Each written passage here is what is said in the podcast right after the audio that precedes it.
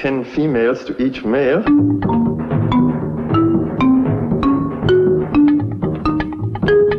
A Coca-Cola machine.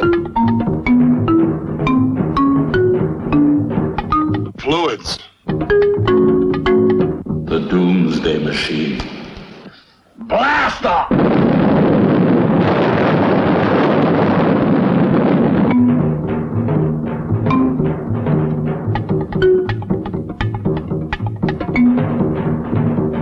Where's my shorts? Where's the bathroom? Buck, should I get it? on the hotline.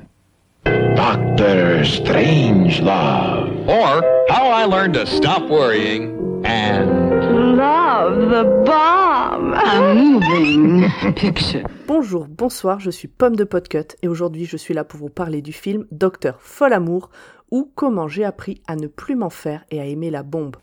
Doctor Strangelove. or how I learned to stop worrying and Love the bomb. A moving picture.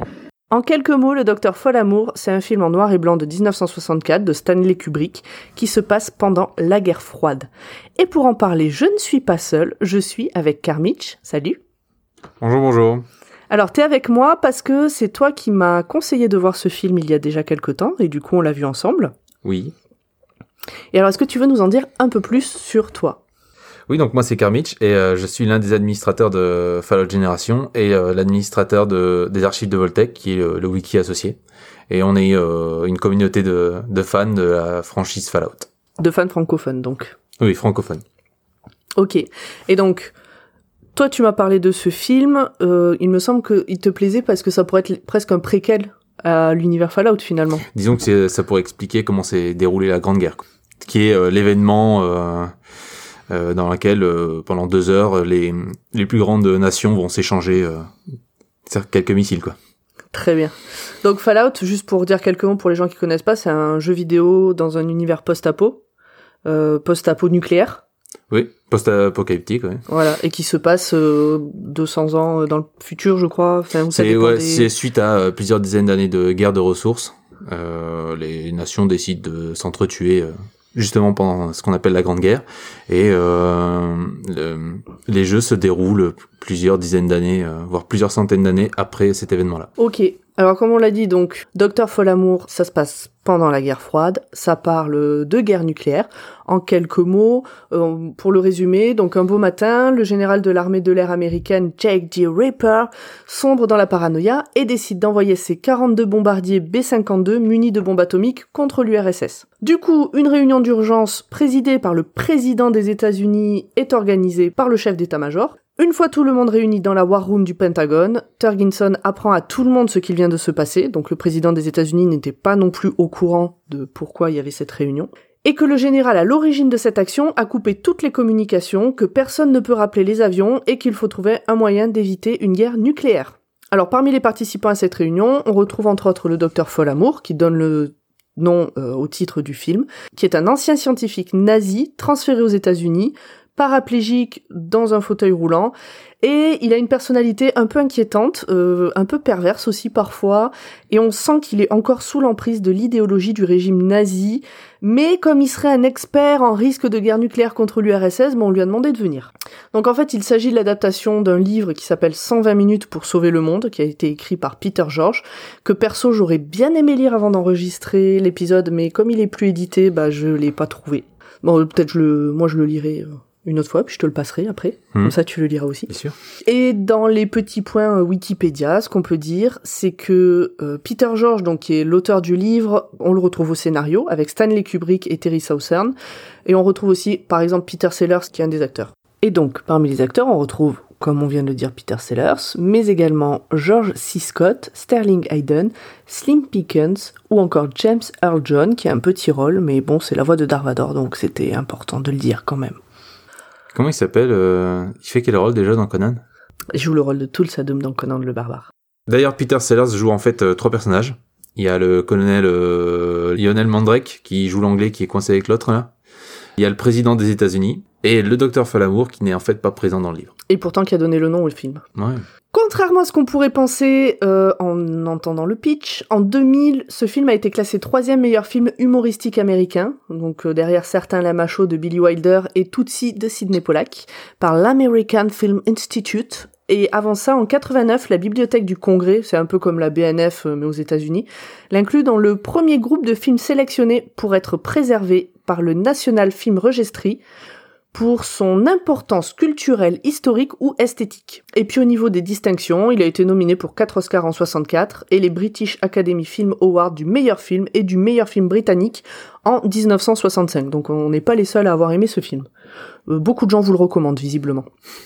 Alors actuellement on peut le voir sur Prime Video ou sur Canal+, si on a les abonnements évidemment.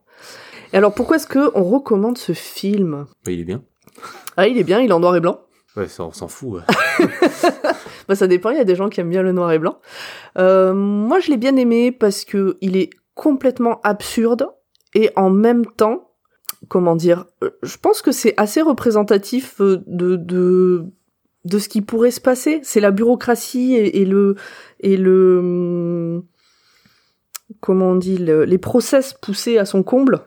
Mhm. Ça, ça a un côté flippant et marrant en fait, de se dire euh, ah ça se passe peut-être comme ça dans la vraie vie, puisque finalement c'est l'histoire d'un type qui a beaucoup beaucoup de pouvoir et qui sombre dans la paranoïa. C'est même pas un salaud. Il, a- il, il, il abuse d'une faille dans, dans les, pas c'est pas les traités, les, il profite de cette faille dans la bureaucratie pour euh, pour euh, user de son pouvoir et euh, lancer une, plusieurs dizaines de, de forteresses euh, en direction de la, du RSS quoi. Oui, et c'est pas et, et c'est ça, c'est que c'est pas un, un méchant qui se retourne machin, c'est un mec qui pète un plomb, qui est persuadé que c'est ça qu'il faut faire. Bah, il- c'est juste qu'il est endoctriné par euh, les, par la politique de son pays quoi, c'est tout. Bah, il est persuadé au début que l'URSS a hum, empoisonné l'eau. Ouais, la fluoration de l'eau. Voilà. Et euh, donc il faut absolument se venger. Et puis surtout, ça met aussi en avant cette espèce de course à l'armement entre euh, les États-Unis. Donc c'est en 64, hein, euh, donc c'est en pleine guerre froide qu'il a été fait le film entre les États-Unis et l'URSS. À qui c'est qui fera le plus de mal aux autres, quitte à s'autodétruire. C'est marrant, c'est absurde et c'est flippant. Toi, c'est un film que t'as vu avant ou après avoir découvert Fallout? Est-ce que t'as vu ce film parce que tu connaissais Fallout? Non, mais je l'ai vu en même temps que toi.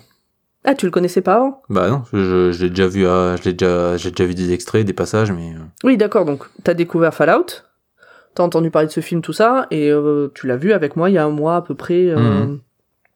Ok. Et toi, du coup, pourquoi t'as bien aimé ce film? Bah déjà parce qu'il est bien. Je trouve que euh, le scénario est plutôt est plutôt bien fait et tout, il est réussi. Et aussi parce que euh, euh, je trouve qu'on retrouve dans ce film euh, quelques situations qu'on pourrait retrouver dans les premiers jeux de la série euh, et qui seraient traitées de la même manière. D'ailleurs, c'est évident que les devs des premiers Fallout euh, ont emprunté un peu de cet humour. On sent l'inspiration. Ouais, voilà. Du coup, le lien est assez évident. Dans les premiers Fallout, c'est une inspiration, c'est-à-dire que ça se sent dans l'écriture du jeu. Mais euh, dans Fallout New Vegas, il y a une référence directe où euh, il y a un- le nom d'un défi qui s'appelle Aimer la bombe, où c'est une petite référence au nom du film. Et il y a aussi euh, pas mal dans l'iconographie du Vault Boy. Il y a, euh, il y a le Volt Boy, c'est le bonhomme qu'on retrouve un peu partout. euh, oui, c'est l'icône. En fait, c'est c'est l'icône de Voltec à la base, et euh, c'est l'icône utilisée par euh, pour Fallout.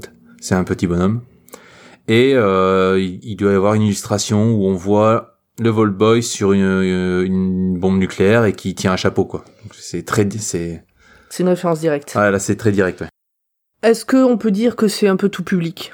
Bon, oui, ça va, non? Sur euh, Wikipédia, non, sur... Ah, je sais plus quel site, ils disent euh, à partir de 12 ans. Bon, ça va. Oui, alors, c'est peut-être parce qu'il y a des mots vulgaires.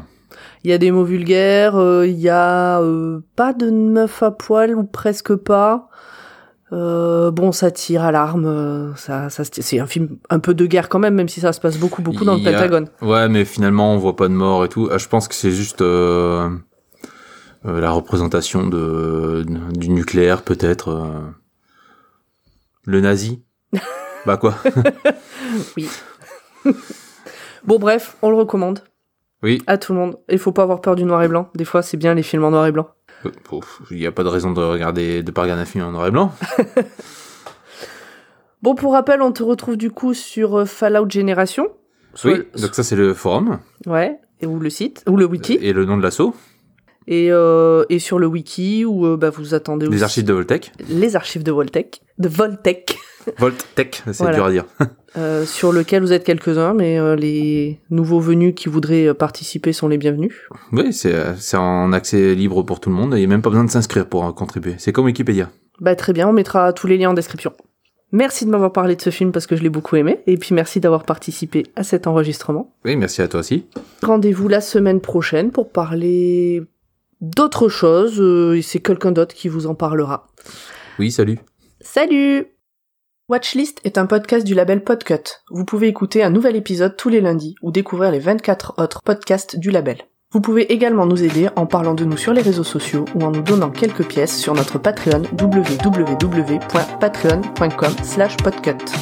Merci à tous et à lundi pour un nouvel épisode.